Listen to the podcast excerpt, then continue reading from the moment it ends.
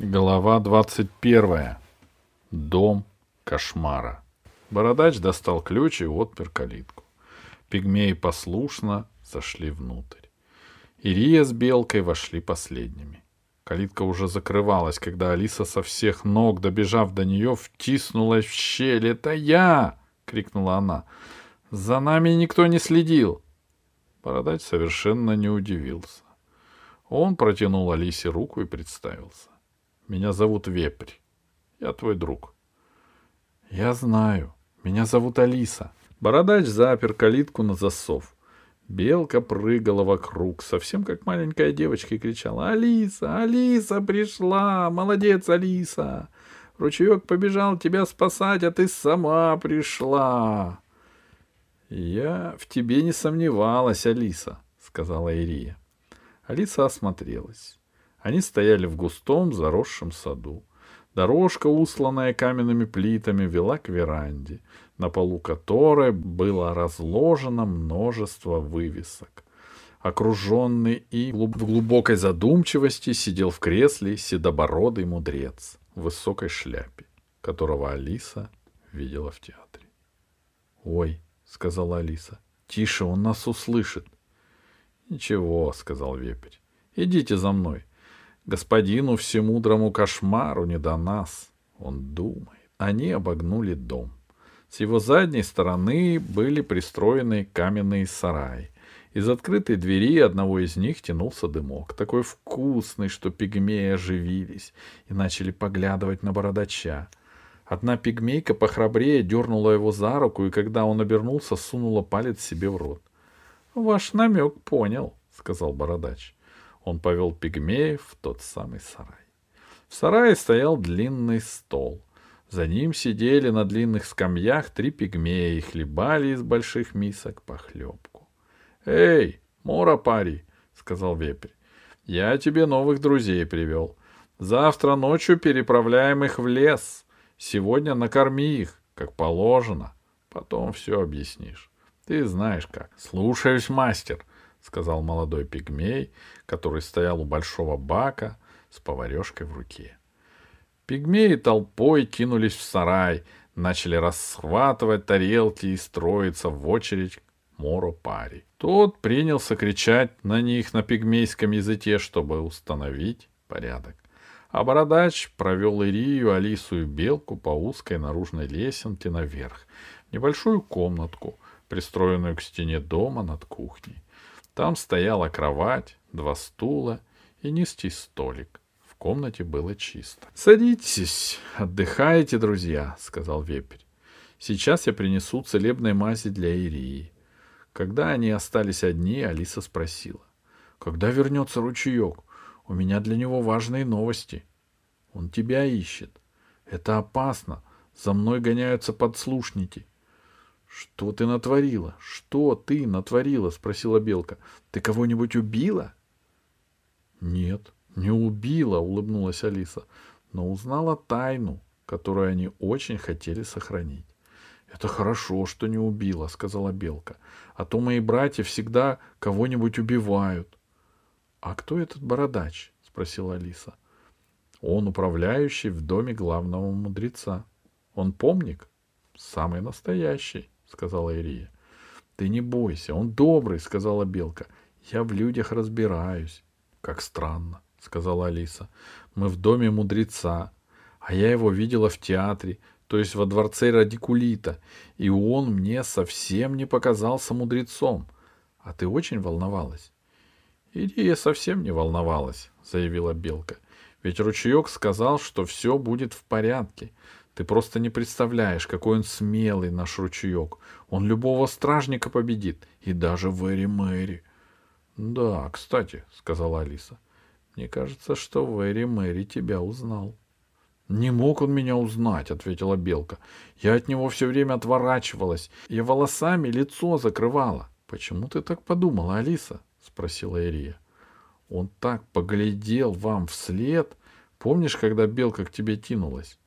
Это могло показаться ему странным, сказала задумчиво Ирия. Но он за вами не следил, сказала Алиса. Я специально отстала и смотрела. Ему и не надо было следить, сказала Ирия. Он наверняка знал, что нас купил управляющий всемудрого кошмара. Ну и имена у них, вздохнула Алиса. Конечно, согласилась Ирия. Мудрец выбрал себе самое красивое. Вернулся бородач. Он принес склянку с мазью и чистую тряпочку. Не бойтесь, сказал он. Это лесное средство. Нас научили им пользоваться пигмеи, они знают травы. Алиса взяла у него банку, набрала мази на тряпочку и протерла раны Ирии. Ирия иногда морщилась, но терпела. Белка, которая уже полюбила ее, вмешивалась, давала советы и говорила под руку. Но Алиса не сердилась. Белка была доброй, только плохо воспитанной. В городе шум, подслушники с ног сбились, — сказал бородач. — Твоя работа, Алиса? — Моя. А ручеек где? — Будем надеяться, что скоро придет. А что случилось? — Я узнала. В этот момент дверь растворилась, и в комнату заглянул ручеек. Запыхавшийся, пропыленный, усталый.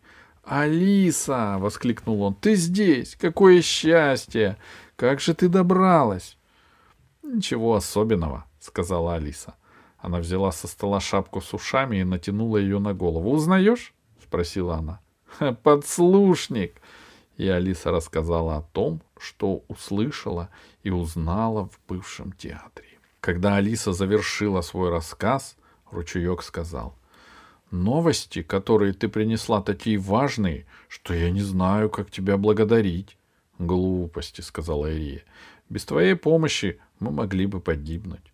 — Ладно, — сказал юноша и повернулся к бородачу. — Мне нужна лошадь, вепрь. — Это очень трудно.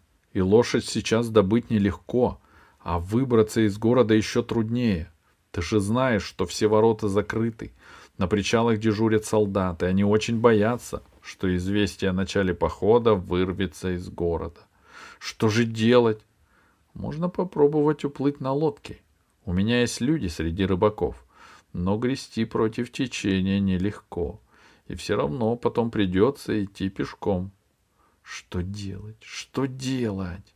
Ручеек ходил по маленькой комнате, ломая пальцы. — Не волнуйся так, — сказала Белка. — Ты станешь старый. — Значит так, — произнес Бородач. — Когда солнце сядет, ты проберешься через стену.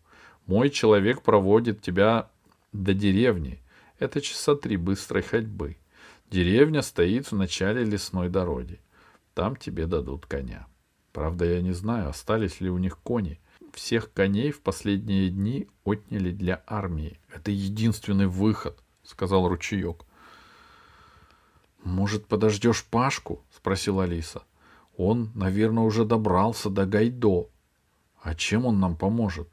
Он прилетит на Гайдо и всех перепугает. Я не знаком с вашим Гайдо, но не уверен, что они испугаются. Не думай, что они такие уж суслики. Среди поклонов немало отчаянных разбойников, которые насмотрелись в лесах и в горах таких чудовищ, что еще одно их не остановит. Они верят лишь в силу своих мечей. — Я думаю, — сказала Ирия, — что мне лучше пойти с ручейком. — Нет, не лучше, — возразил бородач. — Здесь вы в безопасности, а пользы от вас в лесу никакой.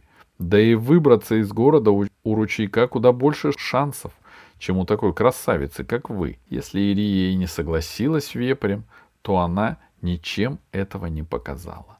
Она понимала, что здесь она гостья и должна слушаться друзей. — Хорошо, — коротко ответила она и взглянула в окно. Алиса прочитала ее невысказанные мысли. Где же Пашка? Почему от него до сих пор нет вестей? Не будем терять времени, сказал бородач. Прощайся, ручеек. Я с тобой, заявила белка. Я иду в лес. Я иду. Быстро, сказал ручеек. Что же, я леса, что ли, не знаю? спросила белка. Я мужчина. А я поклонка. Ты глупая девчонка, а не поклонка, сказал ручеек. К тому же я иду в лесное убежище, а там живут страшные помники, которые крадут и едят детей. Не боюсь я твоих помников, — возразила Белка. — Тоже мне испугал. Что я не знаю, что ты сам помник, и вепрь помник. А вы приличный, не деретесь. Я тебя обязательно возьму с собой в следующий раз, — сказал ручеек. Я обещаю. — Конечно. Бросишь и забудешь. — Слушай, Белка, — сказал твердо юноша, — я не из тех, кто забывает. Я никогда ничего не забываю. Я клянусь тебе лесом и великим знанием, что вернусь к тебе и возьму тебя с собой. Навсегда? Навсегда. Тогда иди и скорее приходи обратно. А нам что делать? спросила Алиса. Пока я не вернусь, вы можете ходить по саду и по дому, ответил бородач. Но там же ваш кошмар. Не обращайте внимания на него. Он, как и все мудрецы, уже столько раз терял память, что ничего не помнит. Он никогда ничему не удивляется. Если будет скучно, можете поговорить с ним. Я вернусь через час. Ручеек вслед за вепрем вышел из комнаты. «Увидишь Пашку, скажи, что мы его ждем!» — крикнула вслед Алиса. «Скажу!» — послышалось в ответ. —